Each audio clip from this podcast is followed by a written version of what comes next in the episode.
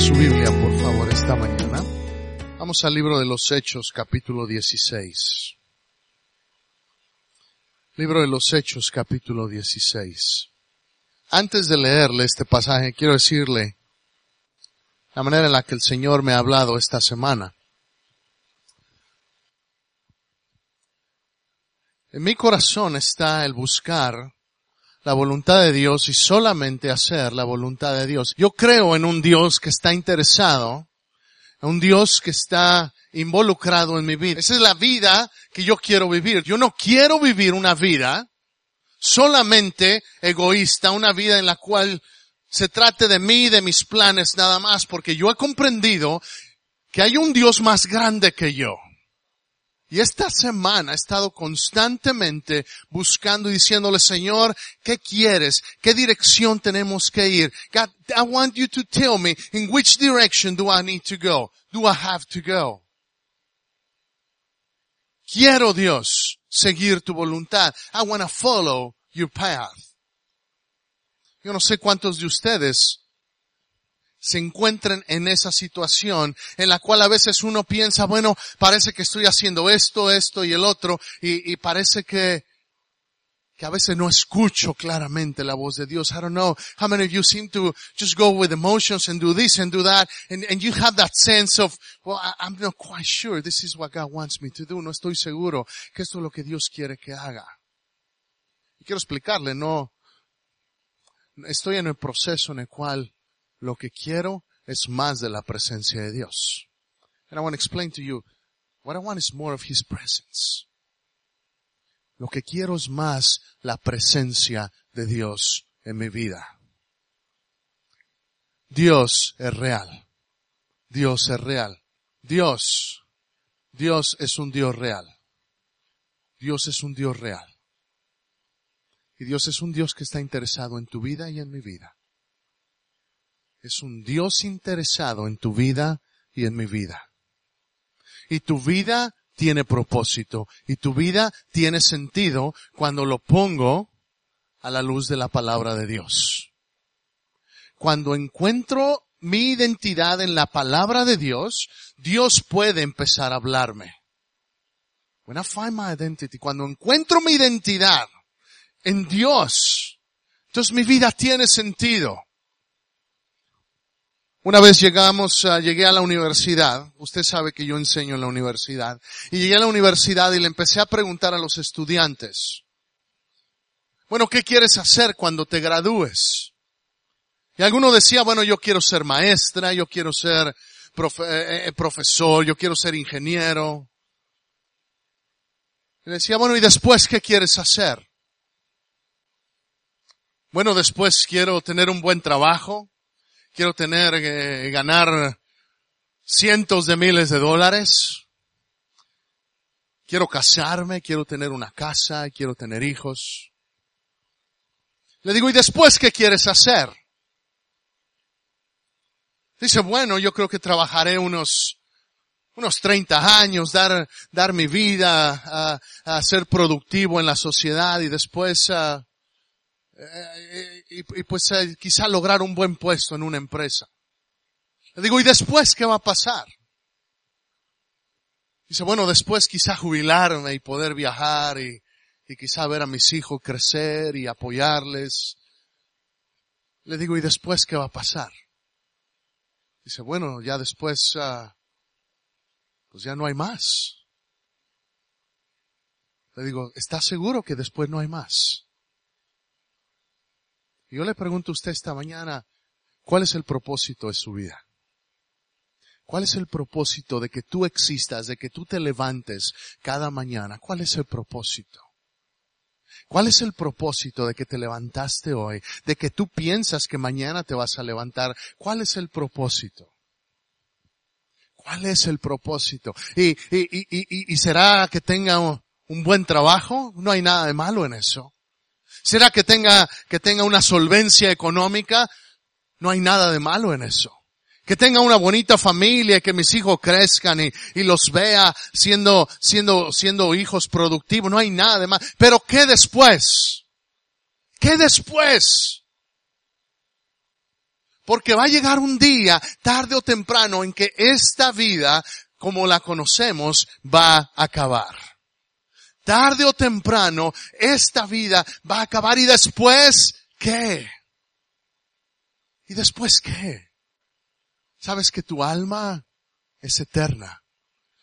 ¿Sabes que Dios tiene un lugar especial preparado para aquellos que hemos creído en la Biblia? Que hemos creído en Jesucristo. La Biblia me habla claramente de que mi alma es eterna y de que hay un lugar que se llama el cielo, pero también hay un lugar que se llama el infierno. Pastor, nos va a predicar del infierno. No, no le voy a predicar del infierno esta mañana. Pero es importante que sepamos que es una realidad.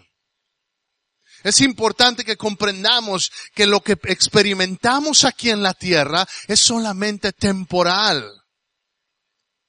Y que lo que siembre voy a cosechar. Y que las cosas que yo experimente, mis decisiones de hoy, determinan mi destino mañana. Dios es un Dios que está interesado en tu destino eterno. Es un Dios que está interesado en tu alma. ¿Cómo es posible que Dios se interese en mí? No lo siento, no lo veo, tengo tantos problemas. ¿Cómo es posible? Dígame usted, pastor, ¿cómo explica esta enfermedad? ¿Cómo explica este dolor? ¿Cómo explica? Hermano, ¿le puedo decir algo, amigo? ¿No le puedo decir algo? No tengo las respuestas a todo. Hay cosas que yo no entiendo.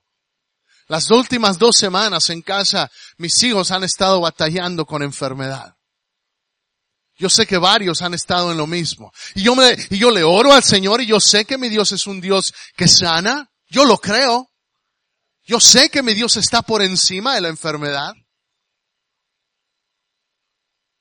Usted sabe que acabo de regresar de México y hay cosas que todavía no entiendo. No entiendo por qué el Señor se llevó a mi hermano y dejó a tres pequeñitos de seis semanas cuando se lo llevó. No entiendo. No lo entiendo. Pero una cosa sí sé, que Dios es bueno y que el plan de Dios siempre está más allá de lo que yo pueda comprender.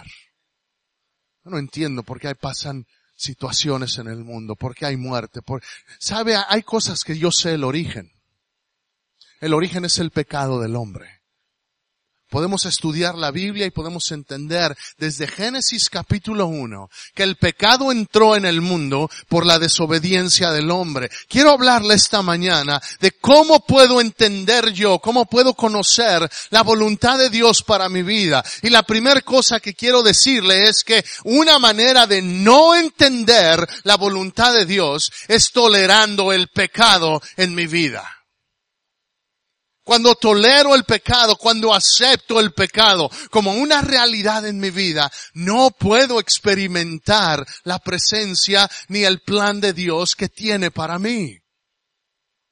Dios tiene un plan para su vida, un plan bueno para su vida. ¿Cuántos lo creen? Jeremías 29:11 dice, yo tengo un plan para ti, yo tengo pensamientos. En inglés dice, I know the plans I have for you. Yo sé los planes que tengo para ti. Dios te creó, quiero que escuches esta verdad. Dios te creó con un propósito. Tu vida no es nada más para que la vivas y tengas un trabajo de 8 a 5 y tengas una gran cuenta en el banco. Dios te creó para más. Y si es, y si eso es lo único que anhelas, déjame decirte, estás anhelando muy poco.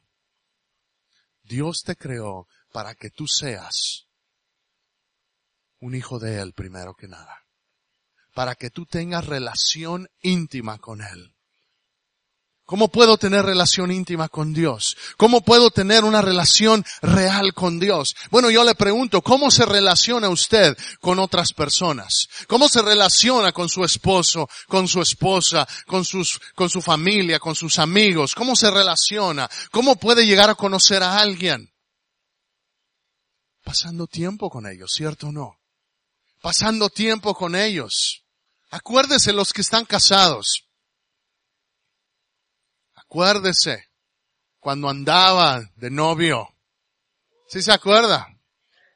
que nada más pensaba en aquel, que no le veía la panza,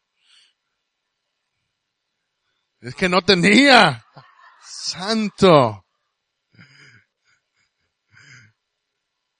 que no le veía las arrugas, pero al contrario, nada más pensaba en ella andaba trabajando, andaba en el carro, y nada más pensando, le llamo, no le llamo. Y luego cuando le llamaba, hola, ¿cómo está? Y no, y no se decían gran cosa.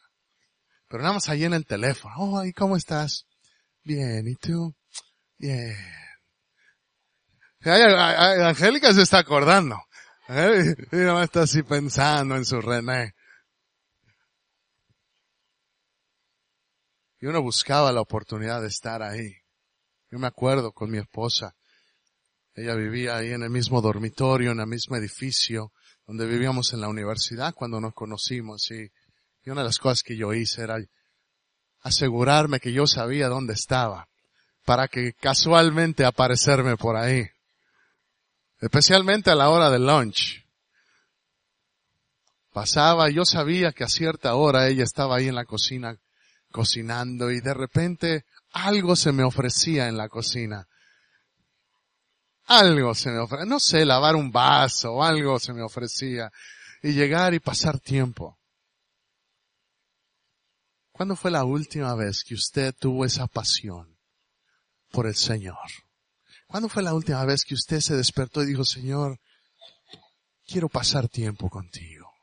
Anhelo pasar tiempo contigo. Estamos enamorados de Dios. Sabe, a veces creo que en esta cultura estamos tan acostumbrados a vivir en medio de religión. Estamos acostumbrados a vivir en medio de, de, de, de estamos inmersos. Puede, puede usted sintonizar la radio y escucha música cristiana, puede ver la tele y, y está hay canales cristianos y estamos inmersos en una sociedad donde es fácil donde es fácil vivir el cristianismo, es fácil aparentar ser cristiano. Y yo me pregunto, ¿cuántas veces Dios quiere que pases más tiempo con Él? ¿Cuántas veces Dios quiere que tú y yo nos entreguemos más? Que no perdamos el primer amor. ¿Qué es el primer amor, pastor? El primer amor es cuando entiendes la realidad tan cruda del pecado. El pecado elimina, te bloquea la voluntad de Dios. En Génesis pasó. Dios puso a Adán y a Eva y los puso ahí en ese lugar y les dijo, de todo árbol pueden comer, pero de este no coman. ¿Y qué hicieron?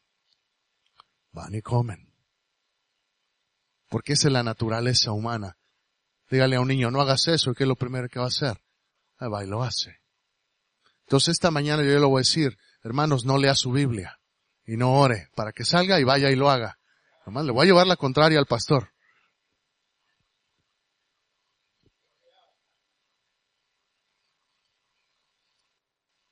Cuando entiendo la realidad tan cruda del pecado. ¿Qué es el pecado? El pecado es toda aquella cosa que va en contra de la voluntad de Dios.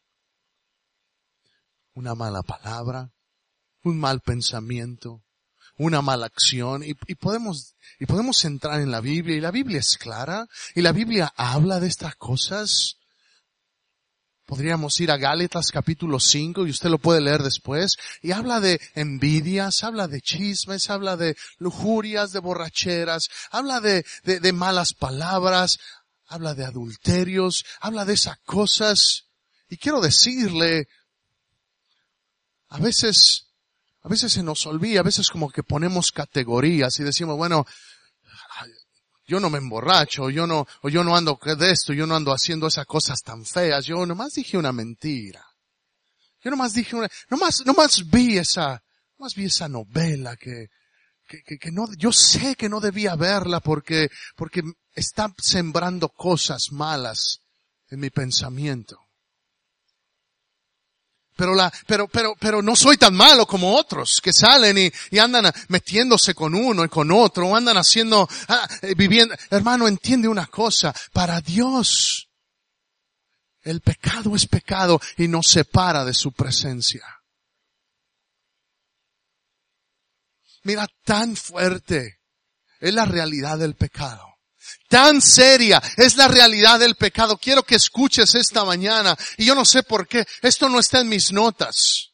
Pero el Señor me está guiando en esta dirección esta mañana. Quiero que entiendas, la realidad del pecado es tal que no hay ni una sola persona que puede estar en la presencia de Dios, ni siquiera con el más mínimo pecado.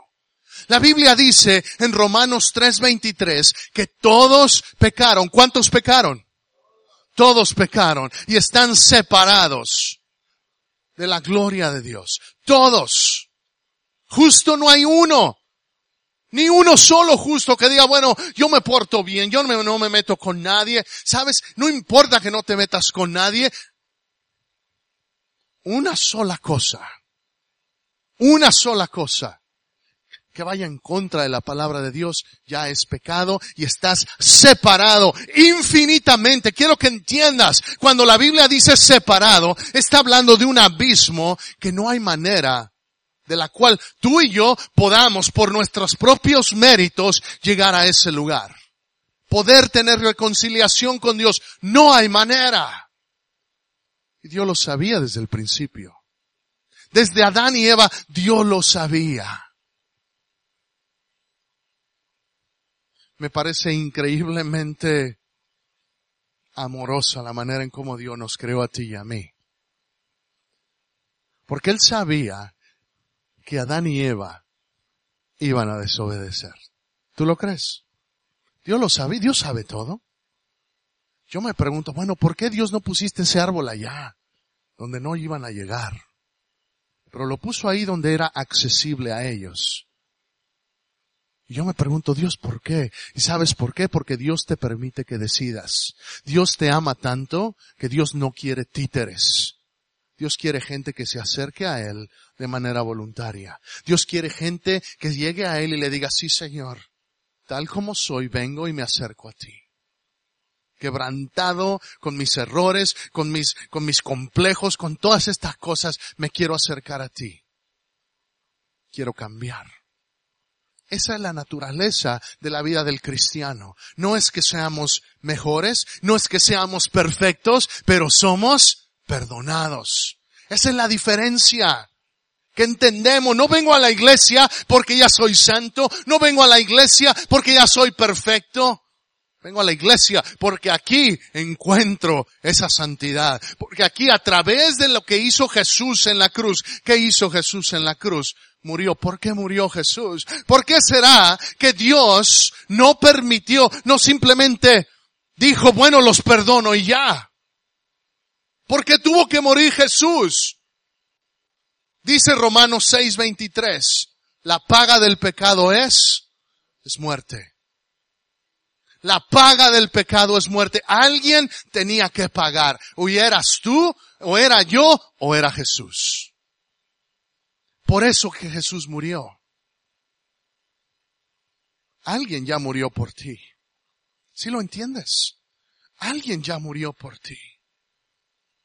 Si tuviéramos el tiempo de leer Isaías capítulo 53, pudiésemos ver cómo Dios lo mandó a este mundo y no nada más lo mandó a, morir. Me parece interesante. Mire la historia del amor de Dios por ti y por mí. voy a tratar de ser breve esta mañana, pero entiende, de todas las muertes está médicamente probado. De todas las muertes, una de las más crueles en toda la historia era la muerte en la crucifixión.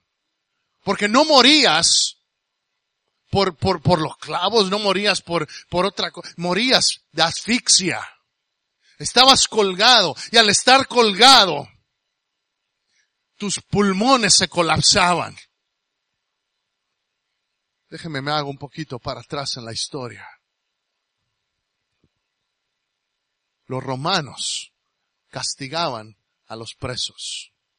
Y discúlpeme si soy un poco gráfico esta mañana, pero necesitamos entender la naturaleza del pecado para empezar a experimentar la voluntad de